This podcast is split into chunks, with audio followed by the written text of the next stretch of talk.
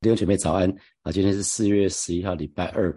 呃，我们陈根今读到《使徒行传》第二章。那今天只有一节经文。呃，我给今天的陈根取一个题目，就是五旬节到了。五旬节到了啊！我们一起来读这节经文。来，五旬节到了，门徒都聚集在一处。因为五旬节实在是一个非常重要的日子哈。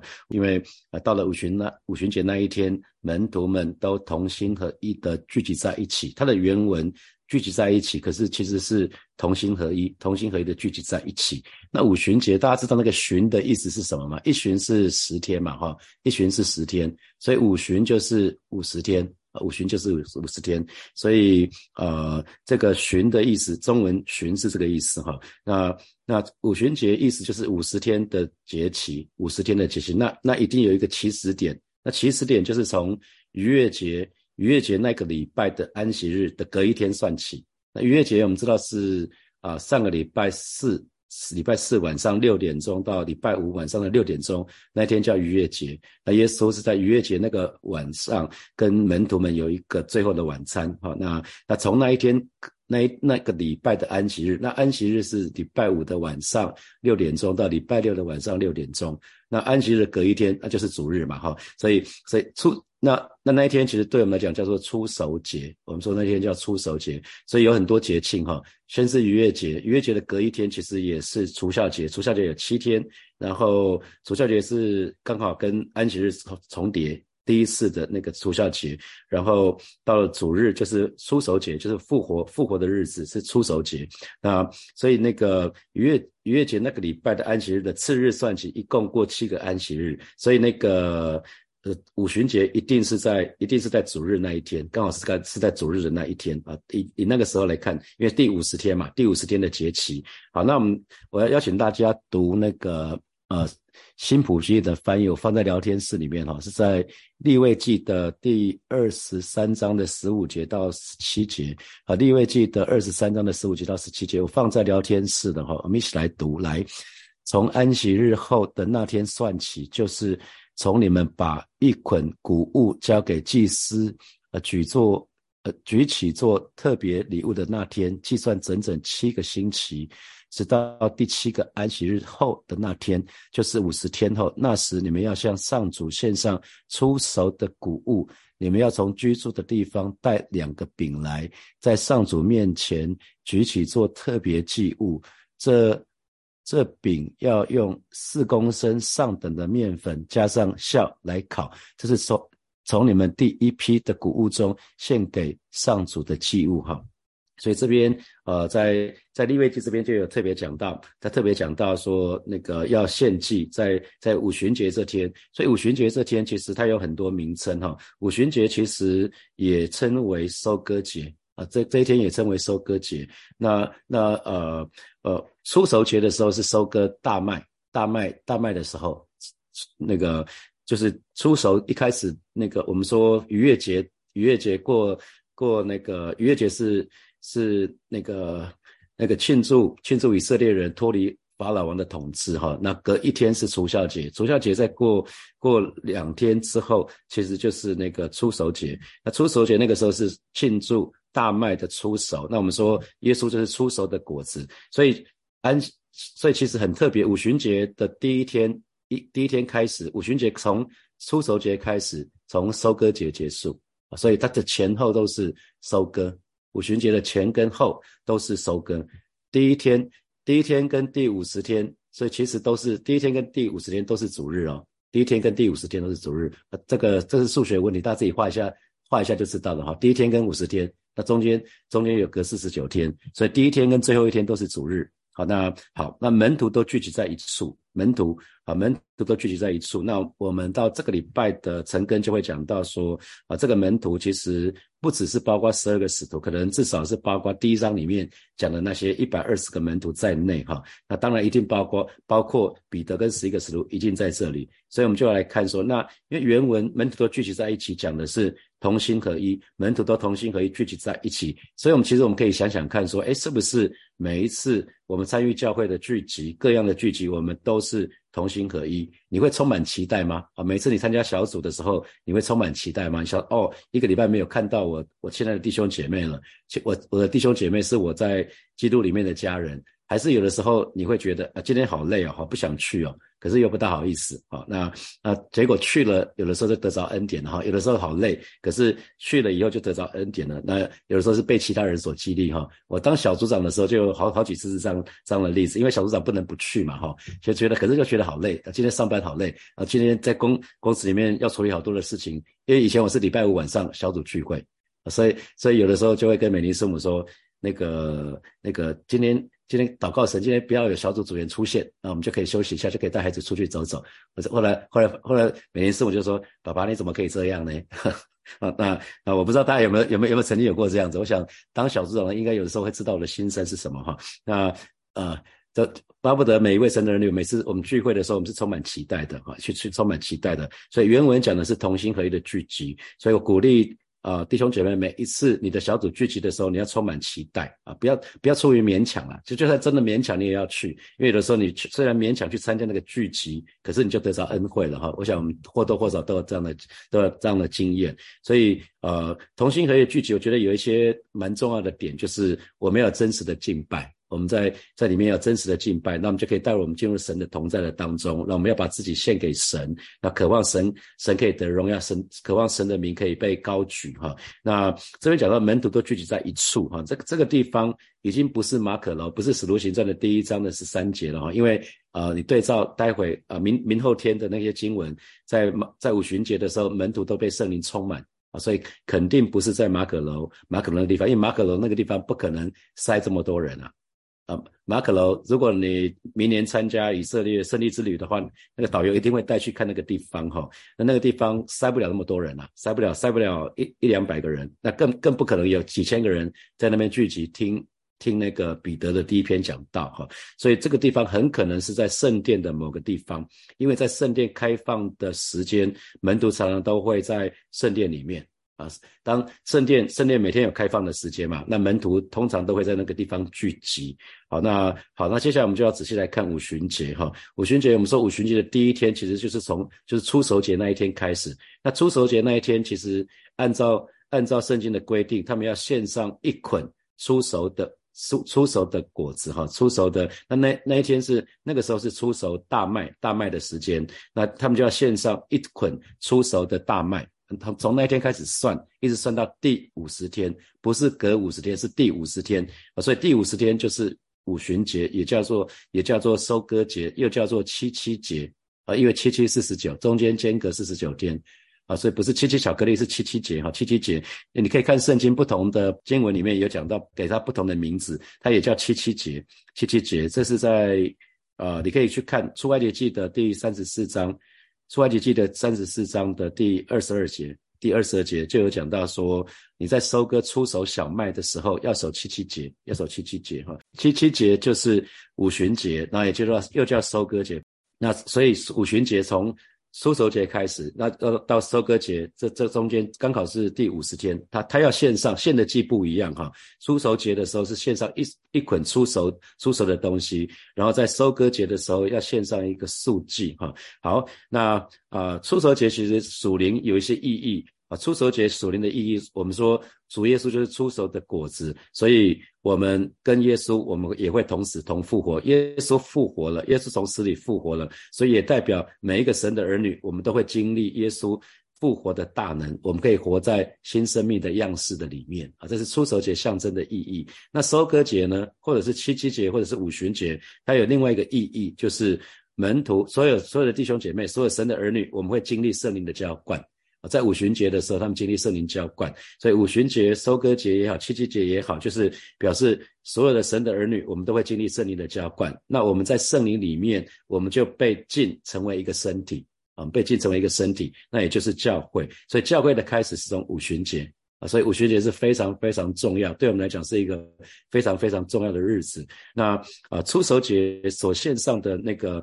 那一捆出手的东西，代表的是复活的主耶稣他自己啊，他自己。那啊，立位记，立位记的二十三章的十五节到十七节，就是我们刚刚所念的那段经文哈，所念的那一关那那那段经文。那从从安息日那一天开始，呃，就是第一天的出手节，那就是要整整七七个礼拜啊，过四十九天。那第七个安息日后的那一天就是第五十天，那个时候要向神献上出手的谷物。那这讲的是小麦，这是小麦，所以从先从。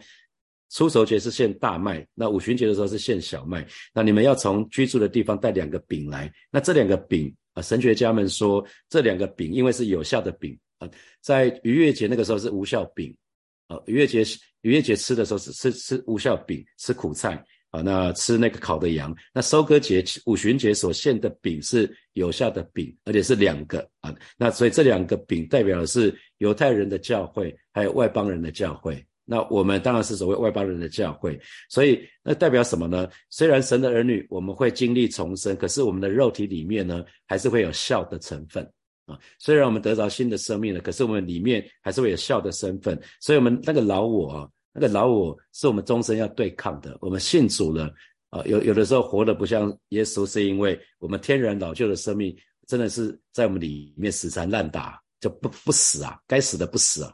就是那个老我，我们要让他死个彻底。所以我不知道你有自己有没有发现自己的状况，就是信主了，可是里面里面还是那个老我还是很大啊，就是就就生气了，就很想要生气，很想要嘣，就想要对人家发怒，然后就会有沮丧，会有低沉，那就是老我啊，那就是所谓的笑的成分，就是呃虽然信主了，可是里面还是有笑，这是我们要常常到神的面前去把这个东西对付的，去把它除掉的。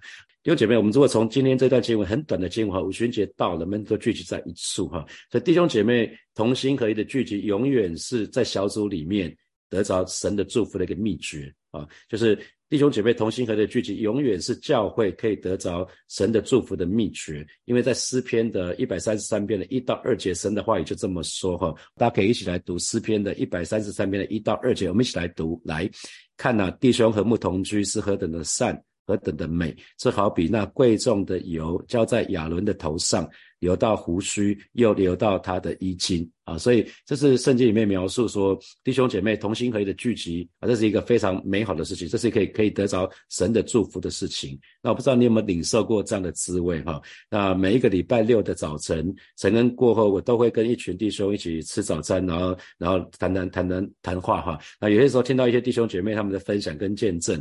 特别是他们生命经历一些来突破跟更新，那每一次都让我非常非常的感动哈。那我鼓励弟兄姐妹一定要有一些时候是跟弟兄姐妹一起分享，分享你在基督的里面有经历什么改变，有经历什么恩典，那都是可以彼此激励的事情哈。好，那呃圣我们知道圣灵在五旬节降临，再过。呃，明天明天的晨更的经文就是圣灵在五旬节的时候降临，所以它不是降临在门徒各各自的家里，不是哦，而是降临在门徒的聚会的当中啊。所以我们可以看到那个，所以为什么鼓励大家参加集体的祷告会？个人的祷告需要，集体的祷告也需要，因为很多时候是在集体的祷告的时候，圣灵降临，圣灵充满我们。那通常呃，那个我们我们说。在五旬节的时候，圣灵降降临，可是只有那一天参加聚会的人，他们才有份于圣灵的浇灌，他们才得着恩典。所以为什么为什么我们说不要停止聚会哈？因为聚会很重要，你一旦错过那一场聚会，就错过了啊！你会听别人讲说，哇，那个很棒啊，那次的那次的聚会好棒哦啊！可是你没去就没了，你下一次去不见得会有这样子的这样这样子的恩典啊！所以鼓励大家要竭力参加聚会哈。圣圣经里面讲的，我们都照着做就好了，不要停止聚会。那 Asbury 那个 Revival 就是雅斯雅斯伯里那个大复兴，校园的大复兴也是这个样子啊。只有参与那十天的人，那些年轻人，他们就得着恩典。你在旁边听到的不会得着恩典啊，听到你没有参加的也不会得到恩典啊。所以，呃，你可以开始想想看，你是不是曾经在某次的聚会的当中，某次可能是祷告会，或者是主日，或者在小组里面，就得到神特别恩典的经历？我想应该都有哈，可能是在某一次的主日啊，某一次你的，或或者甚至是某一次你的 RPG 啊，你在跟弟跟你的呃跟你的弟兄姐妹祷告的时候，你再一次被点燃，你听到他的分享，你让他的祷告，你就再一次被提醒。啊，那那可能是在某一次小小组的聚会的当中，有一个人做了见证，你就觉得啊，他可以，那你应该也可以啊，你就被再次被挑望。所以呃，鼓励弟兄姐妹不要停止聚会，要竭力的参加聚会。那五旬节我们刚刚说了，五旬节也叫做收割节，那个收割的的的植物，农作物是小小麦哈，是收割节是收割小麦的时候，所以逾越节之后是逾越节过两天之后是出手节，它是收割大麦的时候。那可是再过七个七天，也就是四十九天之后，那一天就是五旬节，所以出出手节是收割大麦，五旬节是收割小麦。大家要记得是收割不同的东西，一个是大麦，一个是小麦。那那呃，所以在圣经里面，我们说五五五旬嘛，五十天，五旬就是五十天。那五呢，在圣经里面讲的是一个负责任的数字，是一个负责任的意思。那五旬就是五十，就五乘十嘛，哈。所以十是我们说十是完全。所以大家记得约翰福音的十章十节就是什么？呃。我来了是要叫人得生，并且得得的更丰盛嘛。耶稣是大牧者，我们说这十全十美大牧者。这这段这节经文还蛮好记的嘛。盗贼来是要怎样怎样怎样，我来了是要怎样怎样，所以这叫十全十美十全十美的大牧者。我是这样背的哈。约翰福音十章十节，所以五十有五跟十，所以五十就是预表完全的负责，神要完全的负责啊。那神怎么完全负责法呢？因为我们说五旬节是教会的开始，所以我们在讲到五旬节的时候，第一点你要记得教会生活要开始了。马上就要开开始有教会生活了，所以呃，基督身体的见证，它要在地上显露出来的，透过教会显露出来。因为基督的身体已经升天了嘛，那可是会有一个新的新新的基督的身体，那就是教会。那那那个是接续基督的身体，继续留在地上，要为耶稣做见证。那基督身体的见证是由神来负一切的责任啊，因为基督是头。教会是身体，所以基督是头，头当然会负一切的责任。那还有呢？我我们弟兄姐妹彼此成为基督的身体，所以基督徒神的儿女的成长、生命的成长啊，是不是可以得到成全，都是由神来负一切的责任啊？这个很重要。我们说五旬节五乘十，五是负责任，完全的负责啊。第二点，你要记得在在五旬节当中，我们我们可以学到一件事情是主主耶稣他会说：我既然是我负责，那也由我来收割。主耶稣既然负责，也由主来收割。收割什么？小麦哈，小麦。五旬节的时候是收割小麦，所以小麦跟大麦，大麦是非常不同的农作物。小麦这个农作物是特最特别的，因为它是在秋天种下去，然后经过冬天。经过冬天，然后在春天再成长。那到了五旬节，也就是夏天的时候才能收割。那五旬节通常是都在五月底六月的时候。那在以色列那个时候已经是夏天了哈。所以小麦生长的那个那个时期来看，是以年为周期的哈。从秋天到夏天，所以小麦是秋天种下去，然后冬天就埋在那里，好像什么事情都没有发生。可是是冬春天发芽，然后夏天收割。那教会的情形也是这个样子。啊，神用神用这个部分来预表教会，教会的情形也是这个样子。这个周期要一直等到主的再来啊，所以教会的生活一定会经过所谓寒冬的生活。教会也好，小组也好，一定会都会经过寒冬啊。所以这个跟人的观念很不一样。我们人的观念是什么啊？虽然天这么黑，夜夜夜晚这么黑，可是黎明很快就到了，是吧？我们都我们常常都会想，这个是勉励我们自己的啊。那可是呢？可是。啊，可是神的神神做法不一样。我现在要撒种了，因为冬天要来了，所以他在秋天之前先撒种下去。我们会想说，为为什么为什么秋天撒种？为什么不等春天再撒种就好了？没有，那那就是神设计，神设计小麦的的，他一开始就是小麦就是要秋天种下去，然后冬天看起来什么都没有发生，可是到了春天它就发芽，然后到了夏天就生长。所以人所要的跟跟神所做的，常常常是不同的事情哦。啊，人人所要跟神所做的常常是两两件事情。那神神看的是冬天要来了，所以我现在就要撒种了。那人人会认为说啊，虽然冬天这么冷，可是夏春天马上就来了，我们等到春天再做吧。那那可是那不是神的心意哈。所以人人有的时候会觉得啊，我们常会会勉励自己嘛。云上太阳有一首歌叫《云上太阳》，对不对？现在云层很厚，没有关系。云上就有太阳，这是我们这个这个这个这一句话没有错。可是可是神的神的心意有的时候不是，他是说神的神的心意，其实在告诉我们，还你们不管怎么样，我有我的心意。神说我要这我要的教会是是很像小麦的种植，秋天种下去，经过寒冷的冬天之后，到了春天才发芽，到了夏天才经过丰收。所以五旬节的意义，神透过这个部分来告诉我们，神负一切的责任啊，神会在教会里面负一切的责任。在火把教会，神负完全的责任啊！那所以其实神也告诉我们，教会也要经过一段死而复活的过程啊，在教会、在小组都可能会经历一段死而复活的过程。一方面，神会负一切的责任啊，因为是神亲自来带领他自己的教会；另外一方面，他的教会必须要种在地里面，必须要经过寒冬，必须要经过死的试验，然后才会生长，才会发芽，最终我们的主就可以收割。我们最终的主就可以收割。所以很奇妙哈，神的儿女，我们今天我们种下去，我们说我们都是。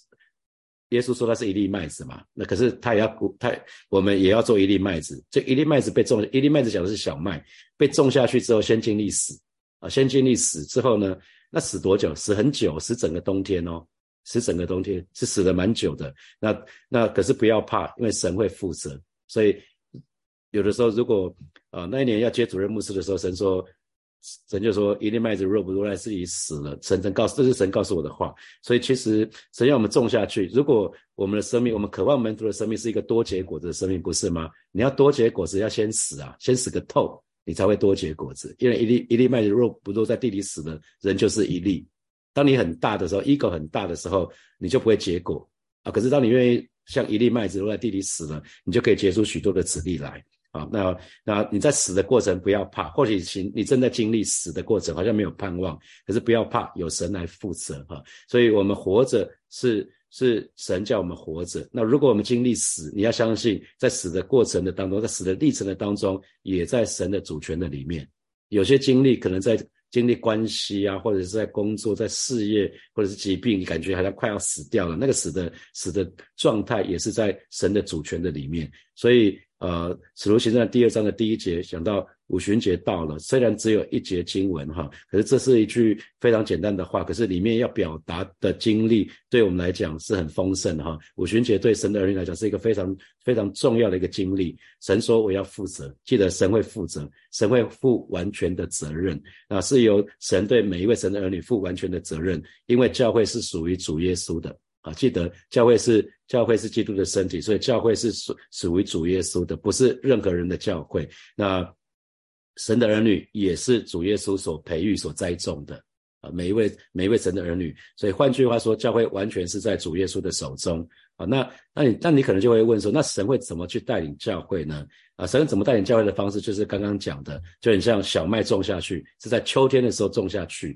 然后会经过一个什么非常严酷、非常非常寒冷的一个冬天。或许我们要经历一些一些一些环境是我们不喜欢的，就很像冬天一样冷冰冰的啊，让我们很很辛苦。可是这只是一个历程，只是一个过程。到了春天，我们就可以发芽；到了夏天，就可以被耶稣来收割啊。所以每一个跟随主耶稣的主的门徒。啊，都一定要有这样的认识，就是我们我们的生命也会经历这样的历程。神允许我们会有经历冬天啊，非常好像是一个非常严酷的考验。那每个教会也都会也都会经历这样子，所以一定要神的儿女一定要有这样的认识。所以教会教会生活其实蛮有意思的哈，就是教会会经过死荫幽谷啊，教会会经经历可能非常非常深的非非常深的低谷，然后好好像就在寒冬。寒冷的冬天，可是是为了预备下一个，为为了等迎接下一个美好的春天啊。那所以在这个过程的当中，其实神在告诉我，因为既然他负责了，既然神负责了，神就负责到底，所以你还是要在这个里面要得到安息啊。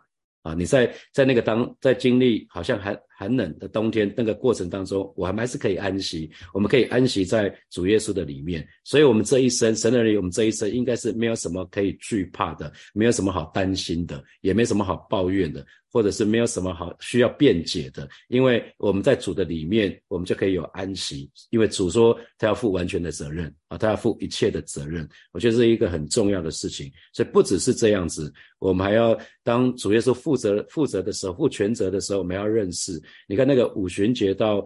到那个到那个出手节哈，中间总总共过了七个安息日，还有八个主日啊，因为我们说出手节就是第一个主日，五旬节是第八个主日啊，第八个主日，然后中间有经过七个安息日，安息日是礼拜五的晚上到礼拜六的晚上，你自己把图画一下，你就知道我在讲什么了哈。所以五旬节是出手节之后的第五十天，所以中间经过七个七天，四十九天，有七个安息日，所以神要神要七是完全嘛，所以神要带领他的教会。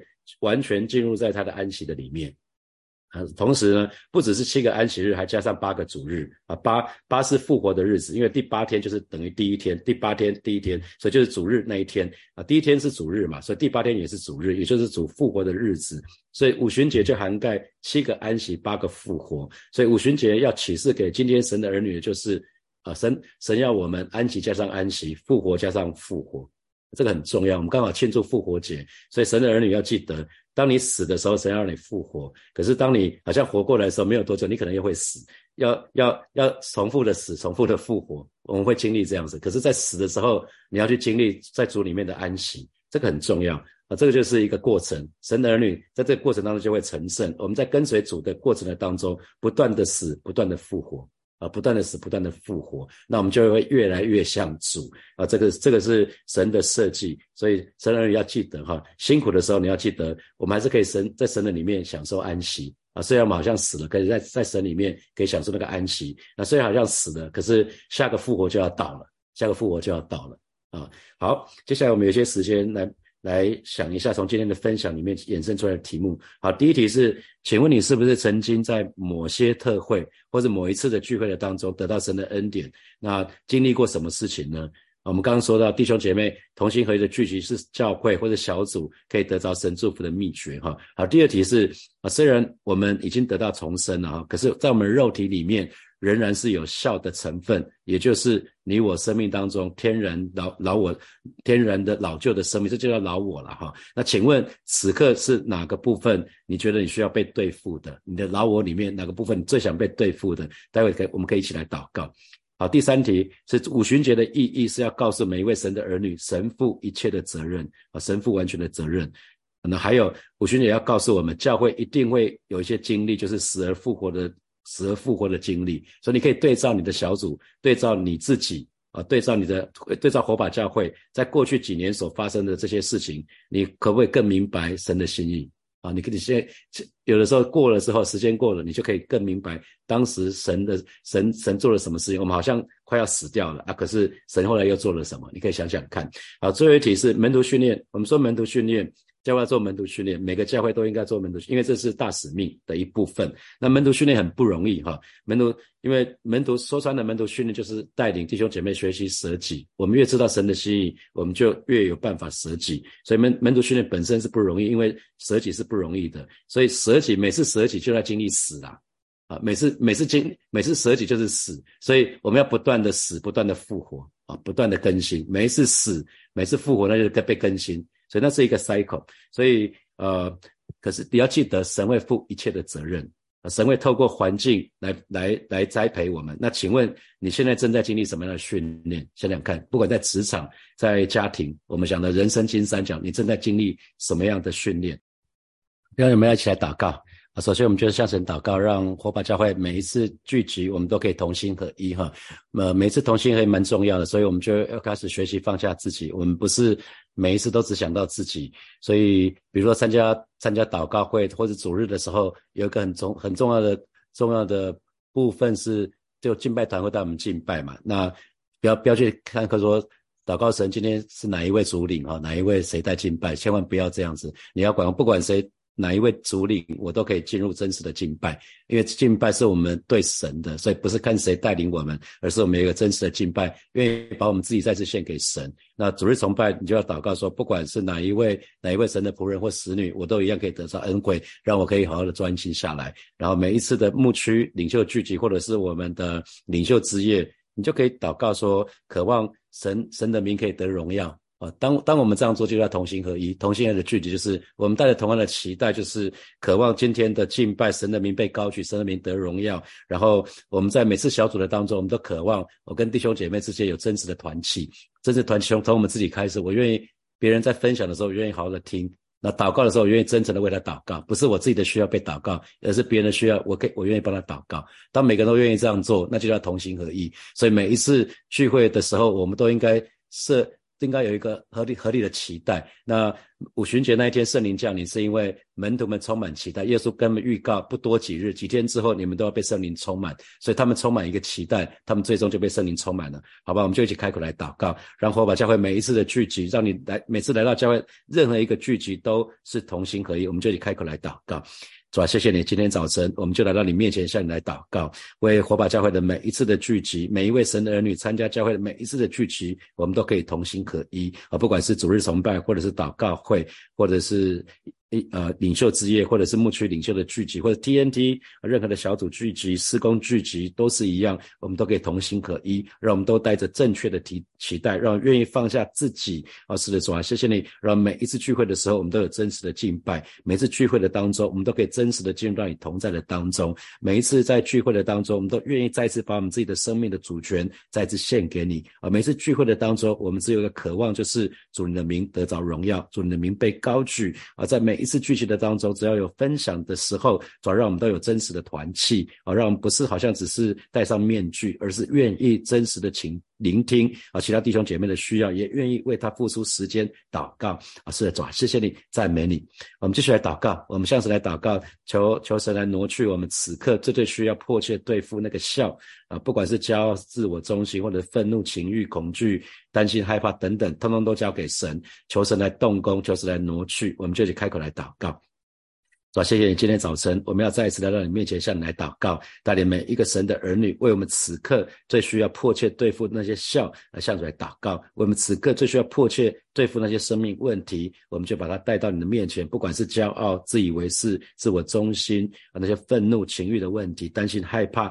容容易忧虑这个问题，通通都交给你，主你在我生命的当中来掌权，主你在我生命的当中负完全的责任啊！求主挪去，求主动工，主啊，谢谢你，赞美你啊！最后我们做一个祷告，向神来祷告。火把教会是属于神的啊，神在火把教会会负负完全的责任，让神亲自来带领他的教会。那你那也要宣告，你的小组也是属于神的，神也在你的小组会为负完全的责任，神会亲自来带领你的小组。我们就一起开口来祷告，主啊，谢谢你啊！当五旬节到了，五旬节啊，还有好多好丰富的属灵的意义，让我们知道，主啊，你在火把教会的当中负完全的责任，你是火把教会的主任牧师，你亲自来带领火把教会，这因为这是你的教。会，这是你的身体，主要也也要宣告，每一个小组都是属于你的，你在每一个小组里面负完全的责任，我们只不过跟你一起同工而已。祈求神亲自来带领火把教会的每一个小组，都要经历死里复活这样的恩惠，也在火把教会当中做奇妙的工作。啊，虽然一宿虽有哭泣，早晨却必欢呼。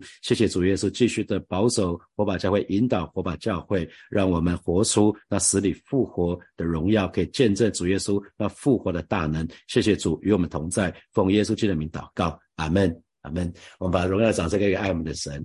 今天我们陈哥就停在这边哦，祝福大家有非常非常美好的一天，有得胜的一天，在主的里面可以恩上加恩，利上加利。好，我们明天明天见，拜拜。